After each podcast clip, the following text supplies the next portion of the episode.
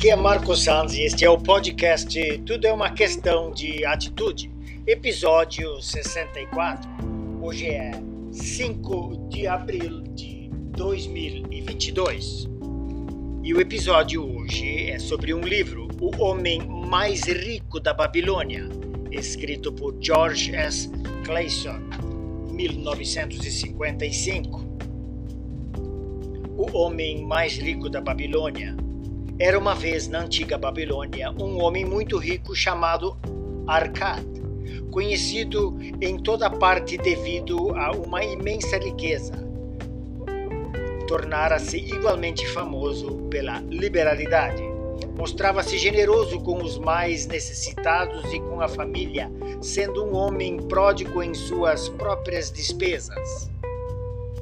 E essas parábolas hoje continuam sendo famosas nos livros de autoajuda. E o principal disto, e ele tem as cinco leis de ouro, eu vou ler uma ou duas, que é o centro desta questão.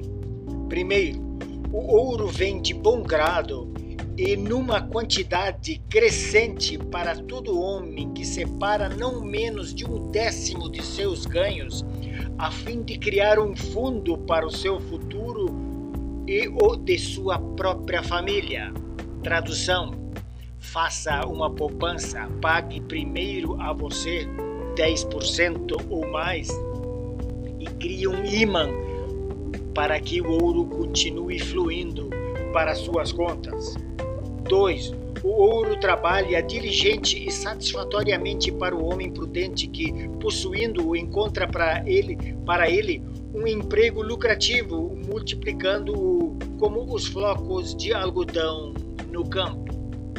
Esta é a mensagem. Se você ainda não tem esse livro, O Homem Mais Rico da Babilônia, para se inteirar e saber como acumular riquezas.